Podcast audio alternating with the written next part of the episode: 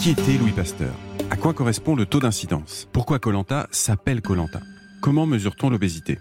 Dans les médias, il y a des mots comme ça, des expressions qu'on lit ou qu'on entend sans y prêter attention, mais qu'on serait bien incapable de définir. Je m'appelle Vivien Vergniaud et avec toute la rédaction du Journal du Dimanche, je vous donne rendez-vous dans l'Anti-Sèche, notre nouveau podcast. L'Anti-Sèche du Journal du Dimanche, c'est trois minutes pour comprendre simplement à quoi correspondent tous ces mots qui sont au cœur de l'actualité.